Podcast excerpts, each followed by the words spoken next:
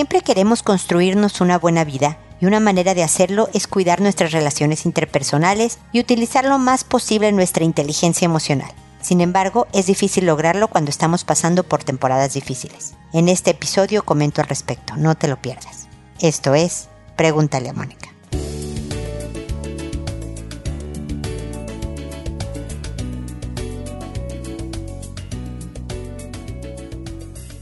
Bienvenidos amigos una vez más a Pregúntale a Mónica. Soy Mónica Bulnes de Lara. Como siempre, feliz de encontrarme con ustedes en este espacio en que he vuelto de México. Estuve visitando a mi papá unos días, lo cual siempre es una alegría para mí. Y pues regresar también es una alegría, lo curioso de los sentimientos encontrados, ¿no? Por un lado quiero estar más tiempo con mi papá, pero por el otro lado ya quería volver con mi esposo, con mis perritas, con mi hija que ya, o sea, la que vive aquí en Chile, con mis cosas, mi casa, mi cama, mi baño, ya saben. Así que feliz de encontrarme nuevamente en la rutina y hablando de temas que espero nos ayuden a construirnos una vida mejor, como lo digo en la introducción, ¿no? Porque todos pasamos por temporadas difíciles, todos pasamos por frustraciones, por enojos muy fuertes, por tristezas profundas. Y es difícil vernos en esos momentos, es decir, nos es difícil detectar cómo nos presentamos ante los demás. Si estamos diferentes, es lógico estar diferente cuando estás pasando por malas épocas pero cómo trato a los otros. Porque yo puedo estar triste, puedo estar frustrada, puedo estar enojada, pero no tengo nunca Nunca. ¿Por qué maltratar a los demás? No importa lo profunda de mi tristeza. No importa la intensidad de mi rabia. No importa la intensidad de mi frustración. Yo debo de estar vigilante a lo mío, a poder procesar y trabajar estos sentimientos tan intensos y tan avasalladores, ¿no? Que a veces nos oprimen y sentimos que no podemos respirar y que es posible que por culpa de ellos yo tenga un exabrupto con una persona y diga algo que no debí de decir. Y debo de tener la grandeza de carácter como para aceptar que me equivoqué al tratar a alguien porque yo estaba triste, porque yo estaba enojada. Y muchas veces tendemos a defendernos acusando al otro, no es que me enojé porque tú, o es que sabes que me dolía la cabeza y entonces eh, la culpa es del dolor de cabeza, ¿no? No de mi conducta equivocada. Así que, pues esta como siempre es una invitación a esa reflexión, a esta idea de que podemos ser mejores cada día, de que la vamos a regar, lo estoy diciendo muy en mexicano, de que nos vamos a equivocar y un día dijimos hicimos una serie de tonterías por nuestro estado de ánimo, pues puede suceder. Pero que no sea un patrón. Si ya varias gentes te dicen, sabes que estás de muy de malas, estás mecha corta, muy impaciente, Está siendo grosera, está siendo injusta. Escucha, escucha, reflexiona y atiende. Sigue trabajando tu tristeza, tu rabia, tu frustración, pero cuida tus relaciones interpersonales porque eso es precisamente lo que nos sostiene. Gracias a que tenemos a los demás, podemos salir adelante.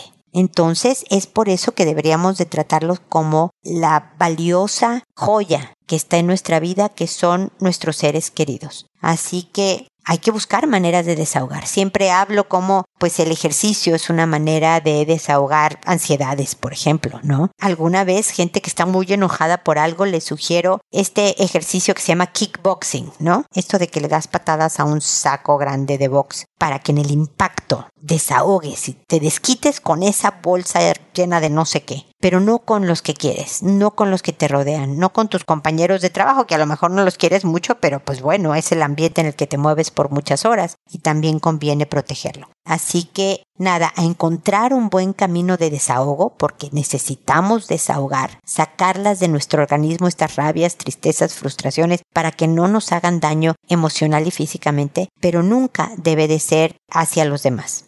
Así que saben que de todas maneras si surge una duda, un comentario, una queja con respecto a este tema, no duden en escribirme a www.preguntaleamónica.com en el botón de envíame tu pregunta para que sea respondida en este espacio. Y siempre los invito a seguirme en Instagram, en Twitter, en Facebook, en TikTok, en Pinterest, estoy como en todos lados, LinkedIn. Ahí siempre con más ideas, herramientas, frases, videos que ayuden en esta construcción de una buena vida. Y si es posible, ojalá también dejen comentarios positivos sobre el podcast en la plataforma donde lo escuchas. Eso también ayuda mucho a mi trabajo y me permite tener una buena puntuación para seguir adelante. Bueno, después de la reflexión inicial del programa, ahora me dispongo a leer sus consultas y comentar al respecto. Y como saben, lo hago por orden de llegada. A todo mundo le cambio el nombre para conservar su anonimato, que una vez que he grabado el episodio donde respondo la consulta y está publicado en la página, ahí le escribo a la persona que me consultó diciéndole el nombre del capítulo, del episodio, el número de episodio, el nombre que le inventé y agrego un enlace directo al episodio para que sin más preámbulos pueda escuchar mis comentarios. Lo hago por audio y no por escrito porque hay más gente que me escucha de la que me escribe y pudiera servirle algo que digo aquí para solucionar una situación que estén viviendo ellos por su lado y que no me hubieran escrito, ahí tienen una estrategia, una idea para manejarlo. Pero siempre contesto, me puedo llegar a tardar hasta dos semanas, pero no duden que responderé su consulta. ¿Qué más me falta decir de la estructura del programa?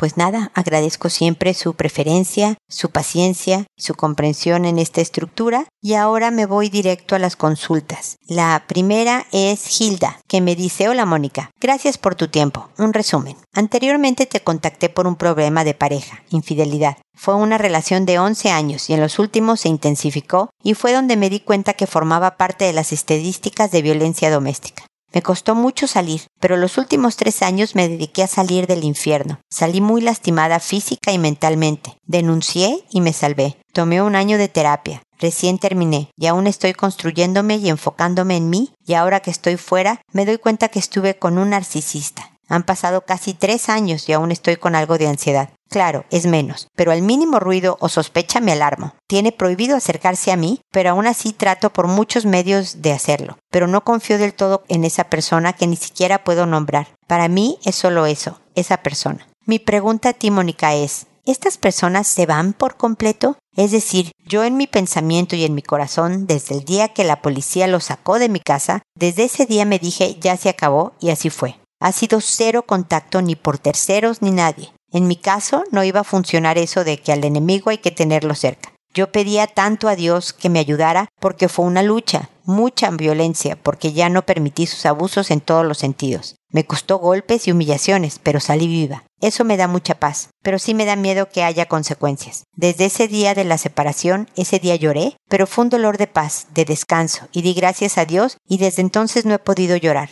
En el año de terapia mi terapeuta me decía que llorara, que me desahogue, pero no puedo. Le dije que antes lloré mucho, cuando estaba con el problema lloraba y pataleaba por la gran desgracia que sufría. Pero desde el primer momento en que me sentí liberada, no sé si me prometí, pero algo en mí cambió y dijo que ya bastaba de llorar, o será que como dice el dicho, o verdad, que ya no tenía más lágrimas para llorar, después de todo lo que pasé. A los meses y en ese año hubo cuatro lamentables y muy queridas pérdidas en la familia, y no pude llorar, no sé qué me pasaba. Todos lloraban y yo apenas me salía unas lágrimas, pero hasta yo misma me sentía fingida. ¿Por qué, Mónica? Me sentí egoísta en esos momentos y no compartí lágrimas con la familia. ¿Será que me hice de piedra? ¿Será que mi dolor fue tan fuerte en mi experiencia de violencia que tan rápido me hice la idea de muerte? Le pasé muy mal, estaba en los huesos y demacrada, me sentía muerta en vida, esa persona me consumió por completo y no quedaba mucho de mí, pero me refugié en el amor de mi hija y eso me dio fuerzas para seguir. No podía imaginar a mi hija sola con esa cosa sin mí. Eso fue lo que me dio fuerza. Por nada del mundo dejaría a mi hija en manos tan desalmadas. No me gusta platicar ni pensar, me aterra la idea. Hilda, gracias por tu consulta. Me da gusto que hayas salido de ese infierno.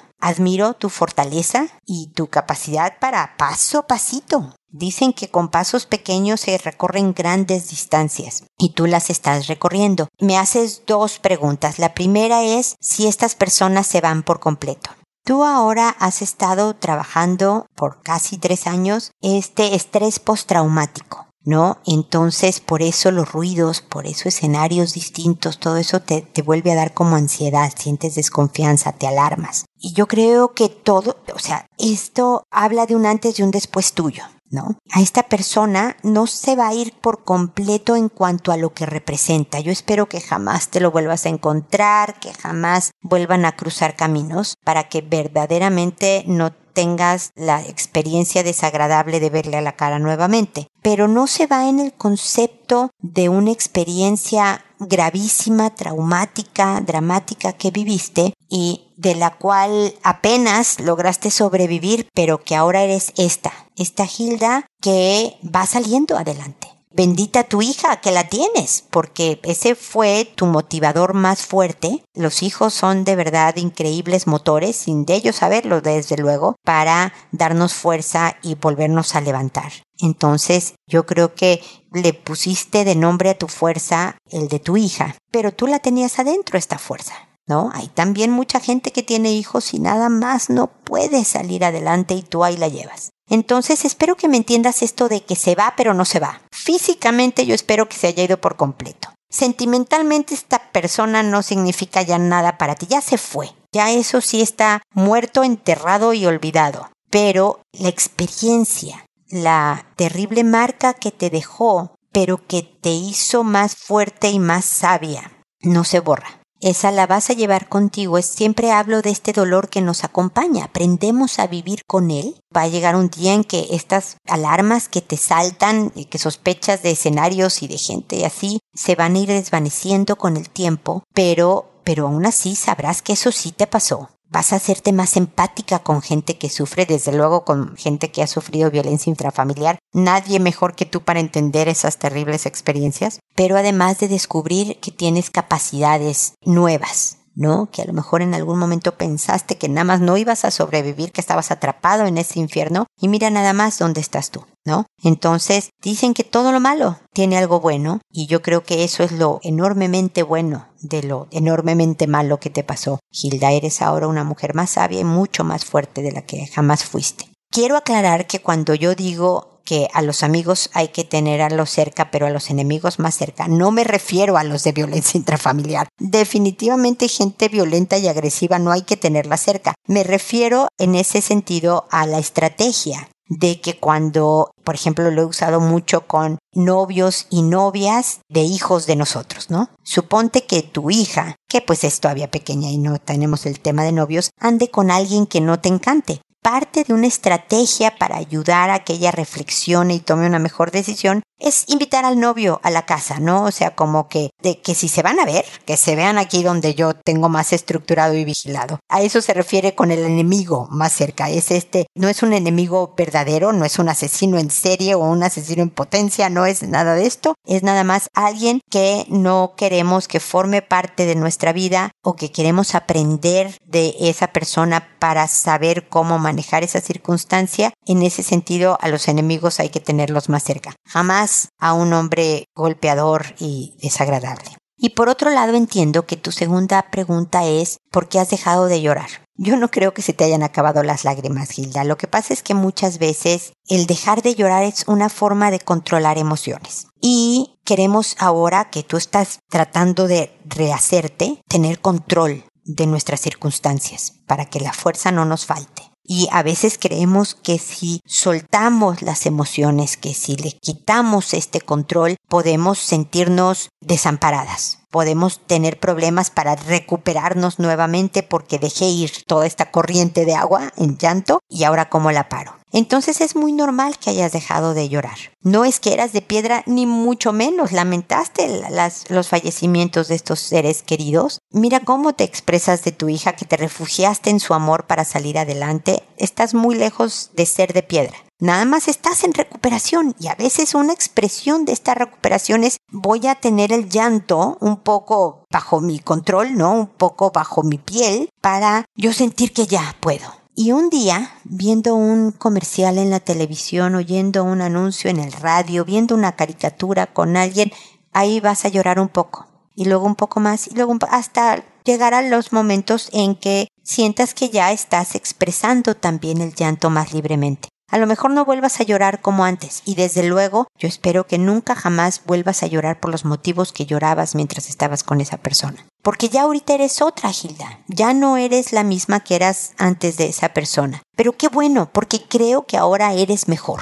Creo que ahora eres alguien admirable y tu hija va a estar increíblemente, si no es que ella está orgullosa de ti. Así que síguete cuidando, gracias por tu consulta y espero que sigamos en contacto. Luego está Eliodora que me dice, hola Moni, ¿qué tal el clima por allá? Pues muy frío Eliodora, seguimos en invierno y aquí, y además ahorita me asomé a la ventana y hay una nube negra gigante porque dicen que va a llover este fin de semana. Así que yo espero que tú estés en climas más calientes, pero no en las temperaturas infernales que ha habido desgraciadamente por el cambio climático. A ver, sí, me dices, mira, acá como siempre cambiando el clima, me dices, ¿no? Pero bueno, mi pregunta es, dice Eleodora, ¿qué le pasa a la gente con sus opiniones? No conocemos a las personas, como por ejemplo vivir con ellos o por lo menos ser mejores amigos. Hay gente que solo nos ven un segundo en toda su vida, pero se dan la libertad de dar su opinión. ¿Por qué? ¿Porque creen que están haciendo un servicio a la comunidad? Pertenezco a un grupo que sigue usando cubrebocas, pero estar ahí me abrió el panorama de que no es solo COVID. Los cubrebocas existían mucho antes que el COVID. Hay millones de razones por las cuales usarlo y la gente en la calle o por teléfono se atreven a decir, sí sabes que ya no se necesita usarlo. Perdón, pero ¿conoces mi historia médica?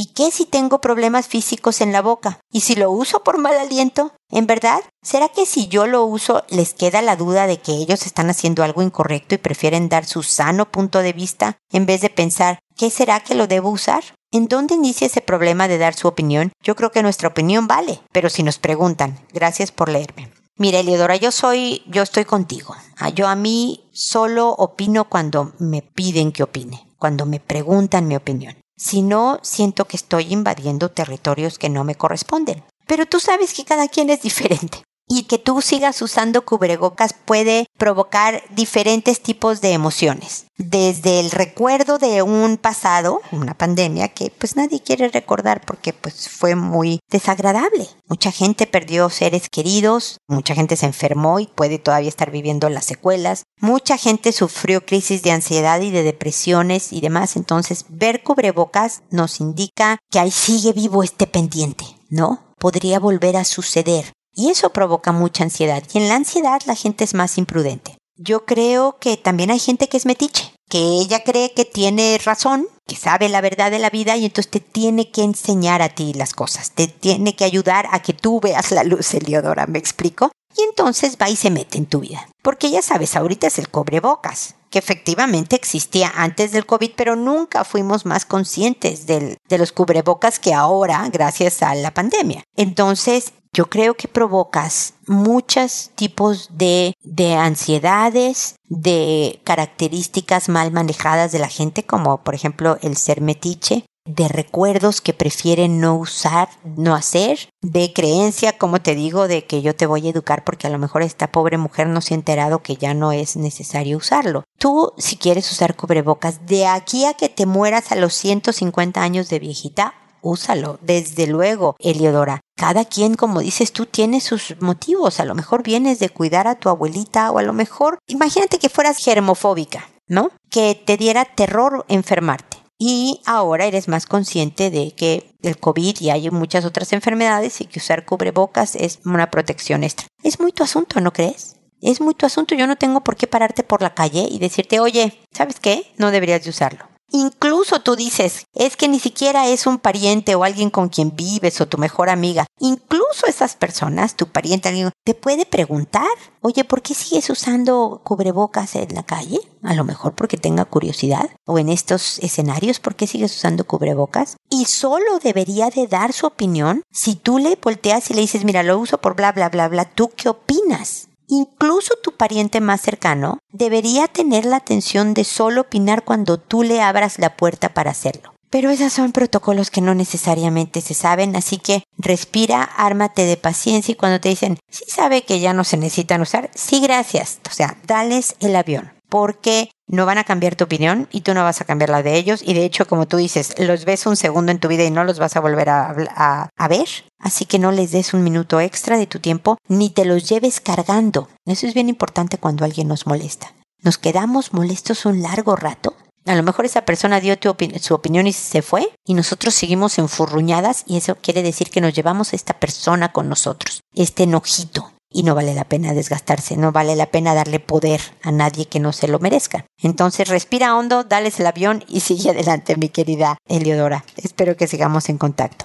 Indalesia ahora me dice, hola Mónica Bulnes de Lara, nunca te había llamado así. Wow, tantos años juntas. Una pregunta rápida. ¿Tú crees que los niños deben de asistir a los velorios y en todos los ritos? Recuerdo que de niña yo tenía que ir con mis parientes pero tenía que estar sentada y callada, o si no, me tocaba golpe. Y decían, no debe de haber niños, es un lugar de dolor, etc. Ahora de adulto, pienso, para empezar, yo no le veo caso a estos ritos, son caros y la mayoría de la gente solo va por la presión familiar, para seguir teniendo buena relación con los parientes que solo ve en cada funeral pero cada quien. Segunda, si yo quiero a mi hija, no la llevo a esos lugares. No creo que sea la única forma que aprenda que así es la muerte. Y tercera, respeto el dolor de la gente porque voy a llevar a un niño que lo más seguro es que hará ruido. Si un pariente mío se muere y yo quiero ir, voy yo. No llevo a toda mi familia y si por alguna razón llevo a un niño, solo estaría media hora y me voy. ¿Cuál es la necesidad de incomodar a los niños y a los adultos que están en su alrededor?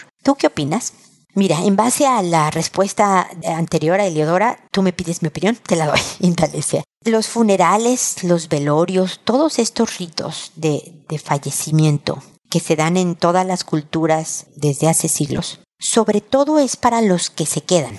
Obviamente el muerto ya está muerto, ¿no? A él si lo incineran, si lo ponen en un ataúd y lo entierran, si va dos gentes o van cien gentes a su funeral, él o ella ya están más allá del bien y del mal y no importa pero mucha gente cuando se le muere a alguien requiere del cierre, de poder encomendar a su ser querido a lo que crea, a Dios, a Alá, a Yahvé, a quien sea eh, eh, el ser superior en el que crean, pero necesitan saber que aquella persona está buena, en buenas manos y también necesitan el consuelo, la compañía de los que van a los velorios y funerales. ¿No? Mucha gente nada más ve a otra gente en estos momentos, ¿no? Pero a veces piensas, mira, qué linda tal persona que trabajaba con mi mamá y se dio la vuelta al velorio. Lo sientes como un la de haber querido, ha de haber sido importante en su vida, o viene por mí, porque sabe que yo estoy muy triste, y eso consuela a Indalecia. Encomendar el alma a Dios es una tranquilidad para el que se queda. El recibir las muestras de cercanía, porque vas, y afecto del otro, también es un consuelo para el que se queda. Se puede gastar mucho o poco en estos eventos, pero sobre todo es eso, es consuelo, es compañía y es tranquilidad espiritual,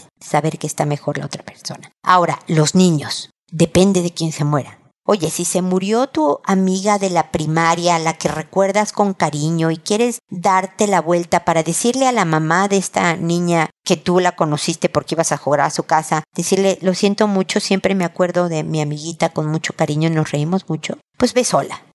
Pero una forma de hacer familia también es que un niñito sepa que en esos momentos hay que hacerse presente si el que se muere es un familiar cercano. Es una forma también de experimentar la muerte. Es lo mismo que es importante que un pequeñito viva la terrible y triste experiencia de ver que su mascota se murió, desde el pescadito de la pecera hasta el perrito de la familia, hasta familiares queridos. Pero tienes razón, los tiempos de los niños son diferentes a los nuestros. Yo puedo llevar a mi hijo un ratito al velorio, ¿no? Y luego lo llevo que me lo cuiden y regreso si quiero acompañar a la familia en estos momentos dolorosos. ¿Me explico? Pero yo creo que es importante que eh, los hijos también conozcan las tradiciones y rituales de la familia y de tus creencias y demás, que también puedan vivir la experiencia de qué se hace cuando alguien se muere. Después va a tener millones de preguntas tu hijo que hay que saber contestar de la mejor manera, de, a un nivel propio de su edad, pero con verdad siempre, pero dosificado. ¿Me explico?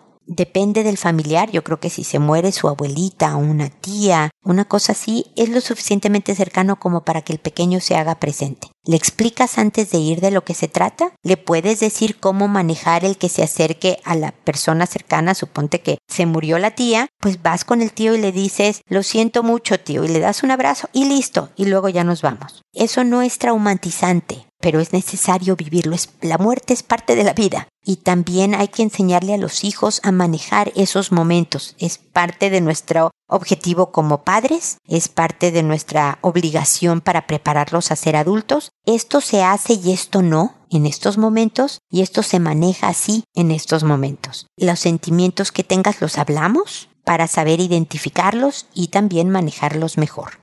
Eso es parte de nuestro objetivo como padres y funerales y velorios es parte de la vida y por lo que los tenemos que preparar, ¿me explico? Esa es mi opinión, mi querida Alesia. Cuéntame tú si, si causé polémica, si algo no estás de acuerdo, se vale perfectamente. En general, espero que sigamos en contacto. Es muy buena tu consulta porque es algo que enfrentamos todos todo el tiempo. O sea, en algún momento, no espero que no todo el tiempo. Y es bueno hablar al respecto. Espero que sigamos en contacto y espero, amigos, que nos volvamos a encontrar en un episodio más de Pregúntale a Mónica. Y recuerda, siempre decide ser amable. Hasta pronto.